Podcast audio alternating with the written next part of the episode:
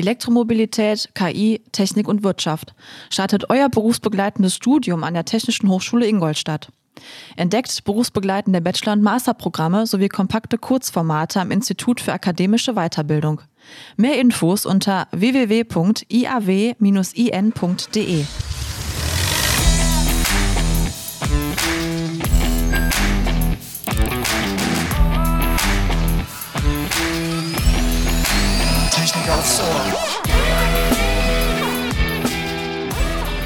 Herzlich willkommen zu einer neuen Folge von Technik aufs Ohr. Deutschland will ja bis 2050 klimaneutral sein, auch mit Hilfe von Wasserstoff. Doch der ist hierzulande kaum klimafreundlich produzierbar. Woher also kommt künftig grüner Wasserstoff? Eine Antwort liegt in Australien. Und genau darüber sprechen Sarah und ich heute mit unserem Gast, mit Maike Schmidt. Sie ist Leiterin des Fachgebiets Systemanalyse beim Zentrum für Sonnenenergie und Wasserstoffforschung Baden-Württemberg, kurz ZSW. Und sie war selbst schon auf Forschungsfahrt in Australien. Bei Australien denkt man ja erstmal an das Land der Koalas und Kängurus und sengende Hitze. Down Under hat aber etwas, was in Deutschland eher Mangelware ist, und zwar viel Sonnenlicht und auch viel Platz. Ja, das möchte man sich jetzt hierzulande in dem Projekt High Supply zunutze machen und mit Hilfe Australiens klimafreundlicher werden. Frau Schmidt, können Sie da mal so ein bisschen was drüber berichten? Ja, Sie haben das schon angesprochen. Australien hat etwas, was Deutschland nicht hat. Viel Sonnenlicht und viel Platz ähm, verfügt also über sehr großes Potenzial für die erneuerbare Stromerzeugung. Und es ist nicht mal nur das Sonnenlicht, also die Photovoltaik, die hier genutzt werden kann, sondern Australien verfügt teilweise auch über sehr gute Windverhältnisse, sodass dann zusätzlich auch Stromerzeugung aus Windenergie möglich ist. Beides ergänzt sich hervorragend, sodass an vielen Standorten in Australien auch die Kombination von Sonnen- und Windenergie dann sehr hohe Volllaststunden ermöglicht, zum Teil 5000 bis 7000 Volllaststunden. Zum Vergleich, Deutschland kommt so auf etwa die Hälfte. Und diese hohen Volllaststunden sind natürlich hervorragende Bedingungen, denn das bedeutet dann auch, dass die Kosten für die erneuerbare Stromerzeugung in Australien sehr viel niedriger ausfallen. Und niedrige Kosten in Verbindung mit hohen Volllaststunden sind hervorragende Voraussetzungen wiederum für die kostengünstige Bereitstellung von grünem Wasserstoff. Das heißt Wasserstoff, der auf Basis von erneuerbarem Strom mittels Wasserelektrolyse dann klimaneutral hergestellt wird. Das mit dem Platz ist natürlich auch ein wichtiges Argument, denn gerade in Australien findet die Besiedlung eher an den Küsten statt und im Landesinneren ist sehr, sehr viel freie Fläche, die dann eben auch genutzt werden kann, ohne dass es auf Akzeptanzprobleme stößt, wie wir das in Deutschland ja immer wieder in unserem dicht besiedelten Land mit Windenergieanlagen und Photovoltaikfreiflächen auch erleben. Warum wir jetzt den grünen Wasserstoff aus Australien haben möchten, liegt vor allen Dingen daran, ähm, dass ja die Europäische Union 2019 auch entschieden hat, dass die Europäische Union oder Europa der erste klimaneutrale Kontinent werden soll bis 2050. Und Klimaneutralität spielt jetzt also auch für die Industrie und für den Verkehrssektor eine ganz entscheidende Rolle. Das war in der Vergangenheit noch nicht so stark im Fokus. Da hat man immer noch auf ein 80 Prozent CO2-Minderungsziel bis 2050 geschielt. Da wären die energieintensive Industrie, aber auch der Verkehr noch gar nicht so stark von ähm, Reduktions Optionen tangiert gewesen. Ich nenne mal ein Beispiel, nämlich die Stahlindustrie. Heute haben wir einen Hochofenprozess mit Koks als Kohlenstoffquelle und Kohlenmonoxid als Reduktionsmittel, bei dem dann zwangsläufig in der chemischen Reaktion pro zwei Eisenmoleküle drei CO2-Moleküle entstehen. Wenn wir jetzt das Verfahren um umstellen auf eine Direkt, ein Direktreduktionsverfahren mit Wasserstoff, können 97 Prozent der CO2-Emissionen in der Stahlproduktion eingespart werden. Das heißt, für solche Prozesse benötigen wir dann klimaneutralen Wasserstoff und ähm, der kann natürlich dann am besten in den Mengen, die wir brauchen, von außerhalb Europas importiert werden. Anderes Beispiel ist der Flugverkehr. Auch hier brauchen wir natürlich klimaneutrale Alternativen. Hier ist die Technologie heute noch nicht so weit, dass wir sicher sagen könnten, dass wir 2050 anders fliegen können als mit flüssigen Kohlenwasserstoffen, sprich Kerosin. Und hier spielt natürlich dann synthetisches Kerosin, was aus grünem Wasserstoff produziert werden kann, auch eine wichtige Rolle. Das heißt, Wasserstoff ist hier eine Schlüsseltechnologie und die aus Australien zu holen, ist natürlich eine der Optionen, warum auch jetzt die Idee entstanden ist, diese Kooperation einzugehen. Okay, jetzt, äh, wie darf ich mir das vorstellen? Da gibt es natürlich, jetzt ist dieses Riesenland, dieser Riesenkontinent mit viel Platz und viel Sonne, aber eine bereits vorhandene Infrastruktur, um diesen Wasserstoff zu produzieren, gibt es die denn da schon in Teilen oder muss das alles neu erstmal aufgebaut werden? Also die gibt es in Teilen, allerdings nicht für grünen Wasserstoff, sondern für Wasserstoff aus fossilen Quellen weil Australien ja als ohnehin schon großer Energieexporteur auch auftritt. Vor allen Dingen äh, Kohleexport steht hier natürlich im Fokus, aber es ist hier schon länger eine Kooperation auch mit Japan ähm, im Gange. Japan wollte eigentlich die Olympischen Spiele im vergangenen Jahr zu den Wasserstoffspielen machen und die Energieversorgung für die Olympischen Spiele, aber auch die Mobilität äh, bei den Olympischen Spielen ausschließlich mit Wasserstoff darstellen. Und für die Wasserstoffversorgung von Japan spielt auch Australien eine wichtige Rolle als ähm, Importeur dann von Wasserstoff, beziehungsweise Australien als Exporteur und Japan als Importpartner. Und da sind entsprechende äh, Projekte schon ähm, im Werden oder äh, im Aufbau, die dann entsprechend Wasserstoffe nach Australien, äh, von Australien nach Japan transportieren sollen. So sind Infrastrukturen schon im Aufbau, aber die Produktionskapazitäten, die Sie eben angesprochen hatten, sowohl für den erneuerbaren Strom als auch Elektrolyse für den erneuerbaren Wasserstoff, sind noch nicht vorhanden. Ja, Sie hatten das gerade auch schon in der Antwort äh, kurz angerissen. Also Australien ist ja ein großer Kohleexporteur und jetzt auf den ersten Blick nicht unbedingt für die ambitionierte Klimapolitik bekannt.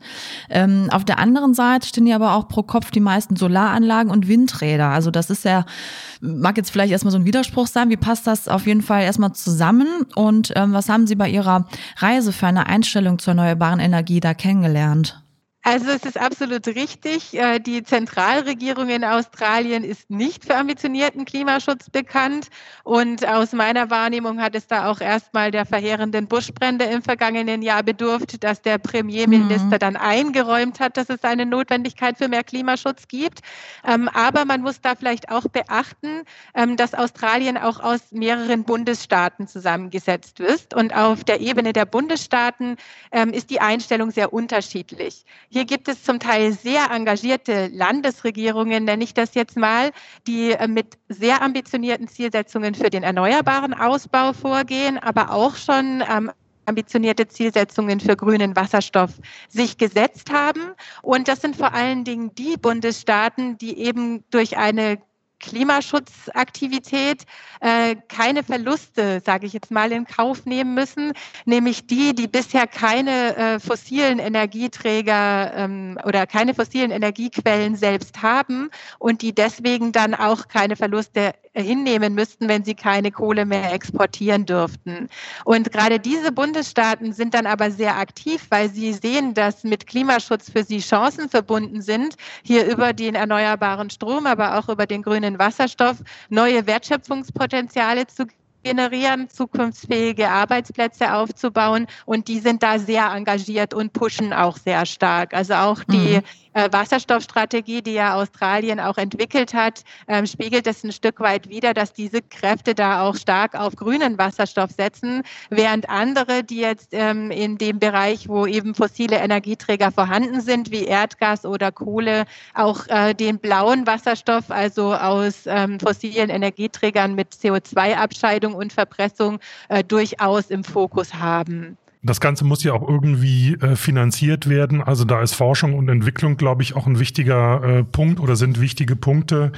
Gibt es denn in Australien entsprechende Wissenschaftler, die sich mit diesem Thema Wasserstoffproduktion beschäftigen? Oder sind das alles, ja, ich sag mal, ausländische äh, Institute, die da aktiv werden wollen? Und gibt es die schon oder müssen die erst noch gefunden werden? Ich glaube, Sie waren ja schon mal da und haben sich, glaube ich, auch mit entsprechenden Forschungseinrichtungen und Unternehmen in Australien darüber unterhalten, oder? Also tatsächlich haben wir uns auf unserer Delegationsreise da mit führenden Forschungseinrichtungen aus Australien getroffen. Wir hatten da auch ein sehr vielfältiges Programm und haben eben nicht nur Forschungseinrichtungen, sondern auch Unternehmen besucht. Äh, zu den Forschungseinrichtungen zählen hier die University of Sydney, aber auch die Australian National University. Und ähm, in Melbourne haben wir auch hier das, den Australian German Energy Symposium beigewohnt an der University of Melbourne. Und wir waren hier sehr beeindruckt, äh, was die wissenschaftliche Exzellenz der australischen Universitäten angeht. Ähm, also da haben wir wissenschaftlich, äh, sicherlich äh, sind wir auf jeden Fall auf Augenhöhe, wenn nicht die Australier uns sogar ein Stück voraus sind. Ähm, ähm, aber äh, was wir festgestellt haben, ist, dass es in der angewandten Forschung, nehmen wir mal als Beispiel die Fraunhofer Institute, die es in Deutschland gibt, oder auch das Zentrum für Sonnenenergie und Wasserstoffforschung, von dem ich komme, was eben angewandte Forschung und Technologietransfer aus der Wissenschaft in die Wirtschaft verfolgt. Das ist in Australien nicht so stark ausgeprägt. Wir haben da einige kleinere Institute auch getroffen, aber da haben wir ein gewisses Defizit festgestellt, was dann sicherlich auch ähm, das Interesse der Firmen an der Zusammenarbeit mit den deutschen Partnern auch nochmal erklärt erklärt. Also wir haben dort zum Beispiel äh, Gemina getroffen in Sydney. Das ist Australiens größter Strom- und Gasversorger, ähm, der da auch sich gerne austauschen wollte zu den Erfahrungen, ähm, die sie gemacht haben bei der Einspeisung von Wasserstoff ins Erdgasnetz. In unserer Delegation waren ja auch deutsche Vertreter, die schon ähnliche Projekte begleitet haben und da gab es dann einen sehr positiven Austausch. Ähm, wir waren auch ähm, mit der Politik befasst. Äh, in Canberra haben wir das Department of Environment and Energy und auch die Australian Renewable Energy Agency getroffen, die für die Förderung von äh, derartigen Projekten in Australien auch zuständig ist, die dann auch vorgestellt haben, was sie für Pläne haben und was für Förderstrukturen. Und was mich persönlich besonders beeindruckt hat, war der Besuch ähm, bei Kawasaki Heavy Industries ähm, in Melbourne, die uns eben von ihrem ähm, Prototypen ähm, eines Wasserstoffschiffs berichtet haben, was sie eigentlich für diese Kooperation mit Japan entwickeln, um eben auch Wasserstoff aus Australien nach Japan transportieren zu können. Und ähm, das war schon sehr beeindruckend. Äh, da es war zwar nur eine PowerPoint-Präsentation, aber immerhin zu sehen, wie ein solches Wasserstoffschiff denn dann in Zukunft auch aussehen kann. Ähm, es war sehr hilfreich auch bezüglich der Einschätzung von langfristigen Importmöglichkeiten. Ja, es klingt auf jeden Fall super spannend und da haben Sie einige Stationen auf jeden Fall abgeklappert, kann man ja schon sagen. Ähm, jetzt wollen wir mal gerne so ein bisschen auf die Produktion zu sprechen kommen. Also Deutschland will ja bis 2050 klimaneutral werden. Wasserstoff als Energieträger ist da ja auch ja im Mittelpunkt auch mit, ne, soll maßgeblich helfen. Nur die Produktion ist ja sehr energieaufwendig. Ähm, können Sie mal kurz erläutern, warum das so ist? Ja, ähm, wir haben heute schon einen deutlichen Wasserstoffbedarf auf der Welt, etwa 70 Millionen Tonnen pro Jahr. Das entspricht ungefähr 1,4 Prozent des Weltenergiebedarfs. Ähm, davon gehen etwa 65 Prozent in die chemische Industrie, 25 Prozent in die Mineralölindustrie und die verbleibenden 10 Prozent in andere Branchen wie die Lebensmittelindustrie. Aber von diesem Wasserstoff werden heute 96 Prozent aus fossilen Energieträgern gewonnen, nämlich aus Erdgas, aus Mineralöl oder Kohle. Und da wird bei dem Produktionsprozess des Wasserstoffs heute ähm, werden erhebliche Mengen CO2 freigesetzt. Um das in Zukunft zu verändern, also wirklich auch klimaneutralen Wasserstoff zu haben, müssen wir auch hier die Produktion umstellen und zwar am besten auf Elektrolyse. Da wird Wasser äh, dann in Wasserstoff und Sauerstoff gespalten und hierfür brauchen wir erneuerbaren Strom. Und wir brauchen etwa 55 Kilowattstunden Strom äh, für ein Kilogramm Wasserstoff ähm, zwischen 50 und 55 Kilowattstunden. Das heißt, es ist schon ein erheblicher Strombedarf, der hier mhm. benötigt wird. Und zwar nicht nur jetzt, um den heutigen Wasserstoffbedarf grün zu machen, das ist ja gar nicht das einzige Ziel, sondern es sollen ja erhebliche neue ähm, Konsumenten auch auftreten, sei es der Verkehrssektor oder eben die Stahlproduktion, die ich vorhin schon genannt hatte. Also hier sollen ja zusätzliche neue Verbraucher kommen und da ist dann natürlich der Bedarf ähm, doch groß an zusätzlichen erneuerbaren Strom. Stromerzeugungskapazitäten. Ähm, jetzt sprachen Sie gerade vorhin auch noch von Wasserstoff ja, Tankschiffen sozusagen. Jetzt ist ja der Weg von Australien nach Deutschland nicht gerade um die Ecke. Hm. Diese Tankschiffe, die, wie ist denn da, ja, ich sag mal, der ökologische Fußabdruck? Fahren diese Schiffe auch mit Wasserstoff oder müssen die weiter mit Schweröl betrieben werden? Ja, tatsächlich ähm, ist es so, wie Sie es gesagt haben. Äh, die Distanz zwischen Australien und Deutschland wird man sicherlich nur über Schiffsverkehre abbilden können. An Pipelines kann man hier sicher nicht denken. Ähm, das heißt, äh, wir werden hier auf den Schiffsverkehr angewiesen sein. Es bestehen ja auch heute schon Handelsbeziehungen zu Australien, die diese Schiffsrouten auch nutzen. Ähm, teilweise kommt auch Steinkohle für die deutschen Kohlekraftwerke Kraftwerke per Schiff aus Australien. Und da haben Sie natürlich recht. Da ist natürlich die erste Frage, wie werden denn die Schiffe dann in Zukunft betrieben? Und äh, die können natürlich weiterhin mit Schweröl betrieben werden. Das ist aber sicherlich nicht das Ziel, denn wir brauchen hier auch die Klimaneutralität. Und für den äh, Schiffsverkehr, den internationalen, wird hier vor allen Dingen über synthetischen Kraftstoff, also dann synthetischen Diesel diskutiert, aber auch über synthetisches Flüssiggas, also LNG, ähm, was die möglichen Antriebsformen für äh, den internationalen Seeverkehr in Zukunft angeht. Das heißt, wir brauchen auch hierfür äh, dann grüne grünen Wasserstoff als Basis, damit wir hier diese synthetischen Kraftstoffe auch herstellen können. Natürlich bleibt dann der Verbrennungsprozess, bei dem natürlich auch weiterhin Schadstoffe anfallen, ähm, aber der synthetische Diesel ist wesentlich sauberer und eben nicht mit dem berüchtigten Schiffsdiesel zu vergleichen mhm. ähm, und wäre ja dann auch CO2-neutral, weil das CO2 ähm, vorher aus der Luft oder anderweitig gewonnen wurde, aus Biomasse beispielsweise, um äh, dann die CO2-Quelle für den synthetischen Diesel darzustellen darzustellen. Mhm. Allerdings muss man auch sagen, äh, das Schiff, was wir jetzt gesehen haben, war erst ein Prototyp und was dabei erst noch in den Griff zu bekommen ist, ist, ähm, dass äh, ja der Wasserstoff als Flüssigwasserstoff transportiert werden muss in einem solchen Schiff, damit man eben auch ein entsprechendes ähm, eine entsprechende Energiemenge transportieren kann. Und bei dem Flüssigwasserstoff kommt es ähnlich wie äh, bei LNG heute auch, was ja per Schiff transportiert wird, zu Boil-off. Das heißt, ähm, aus der Flüssigphase gehen Teile wieder in die gasförmige Phase über. Man hat so eine Art Verdunstungseffekt. Und hier ist ähm, erstmal die Herausforderung, den für Wasserstoff auch möglichst gering zu halten. Hier hatte Kawasaki angekündigt, dass sie das in ähnliche Größenordnungen bringen wollen, wie das bei LNG heute ist. Das sind 0,1 Prozent Boil-off pro Tag. Bei einer Transportdistanz von 26 Tagen aus Australien wäre das sicherlich noch akzeptabel, dann sind es 2,6 Prozent. Und das Ziel ist hier auch, äh, das entwichene Gas dann äh, nicht äh, tatsächlich entweichen zu lassen, sondern aufzufangen und auch im Schiffsantrieb zu nutzen. Das würde dann aber bedeuten, dass eben der Schiffsantrieb gegebenenfalls auch verändert werden muss, sodass mhm. dann hier Wasserstoff gasförmig auch mit eingesetzt werden kann. Ja, in Zukunft soll ja dann eine Wasserstoffbrücke zwischen den beiden Ländern entstehen und die Bundes Bundesregierung führt das ganze Projekt ja auch mit 1,7 Millionen Euro.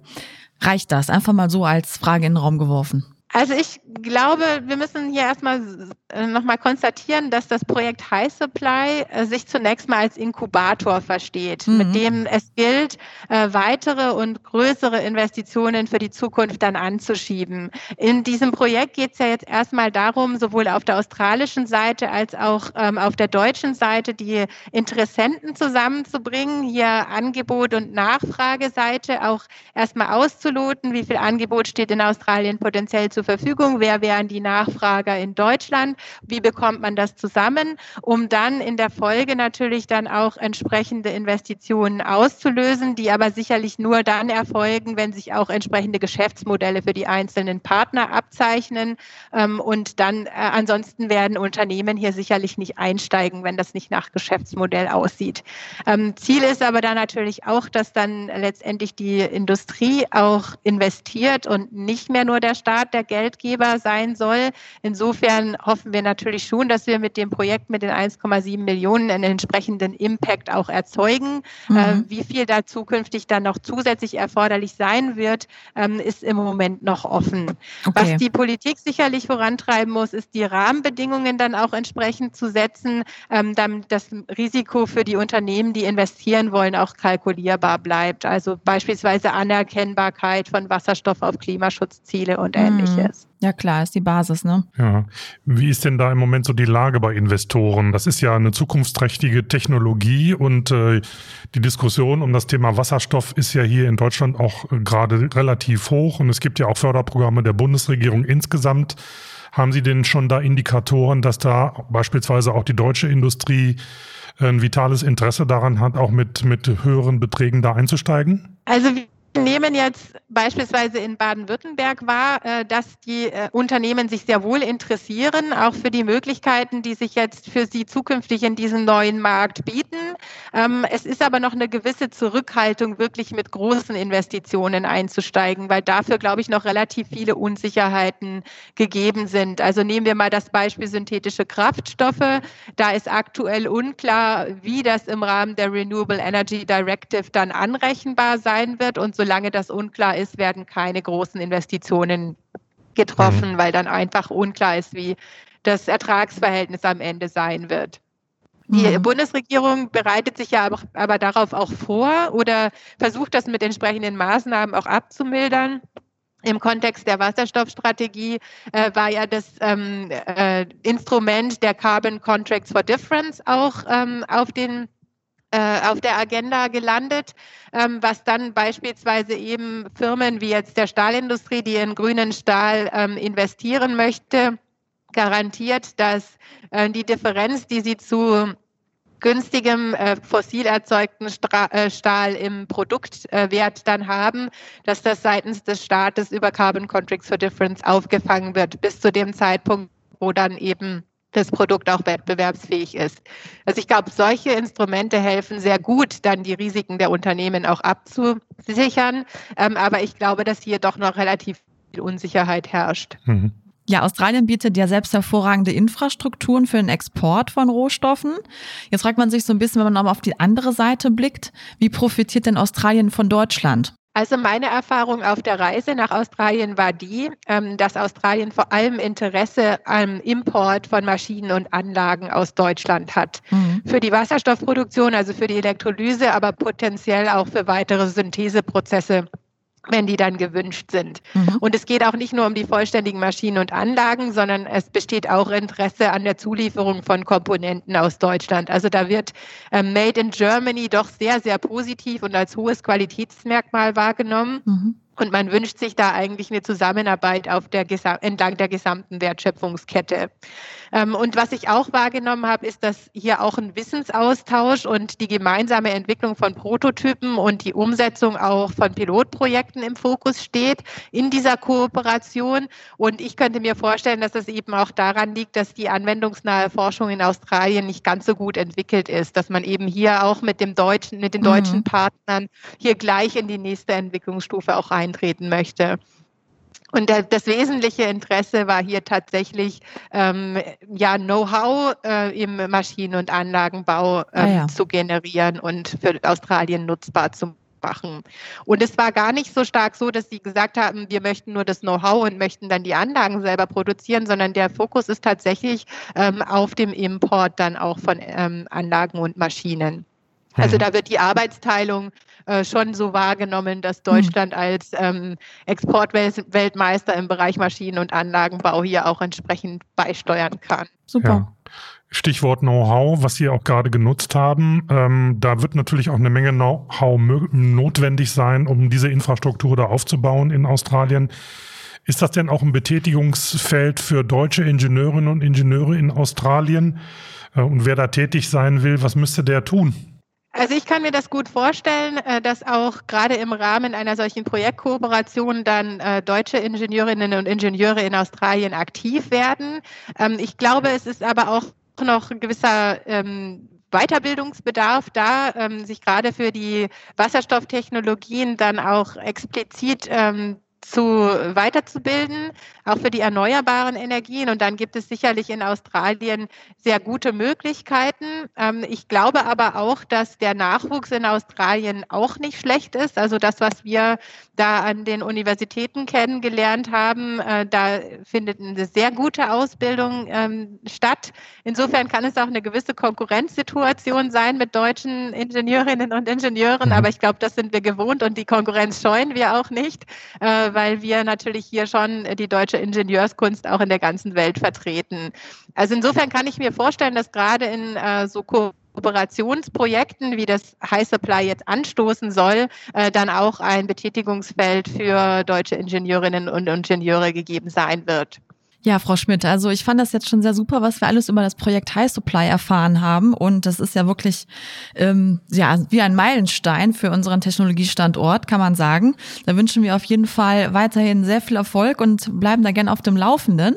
Vielleicht können wir dann nochmal einen Folgepodcast aufnehmen dazu, wenn es dann wirklich mal losgeht. Aber ich hätte trotzdem noch eine Frage. Ja, dann. Ich würde los. Ihnen gerne noch eine Prognose entlocken. Ähm, wann fährt denn das erste Wasserstofftankschiff von Australien nach Deutschland? Jetzt mal gespannt. Oh, das ist eine gute Frage. Ähm, da möchte ich mich fast auch gar nicht festlegen. Müssen Sie auch nicht. Aber 2050 ist ja nicht mehr so äh, weit. Also tatsächlich, wann das erste fährt, das muss gar nicht so weit weg sein. Mhm. Die Frage ist eher, wann dann eine stabile ähm, Austauschbeziehung auch äh, gegeben sein wird.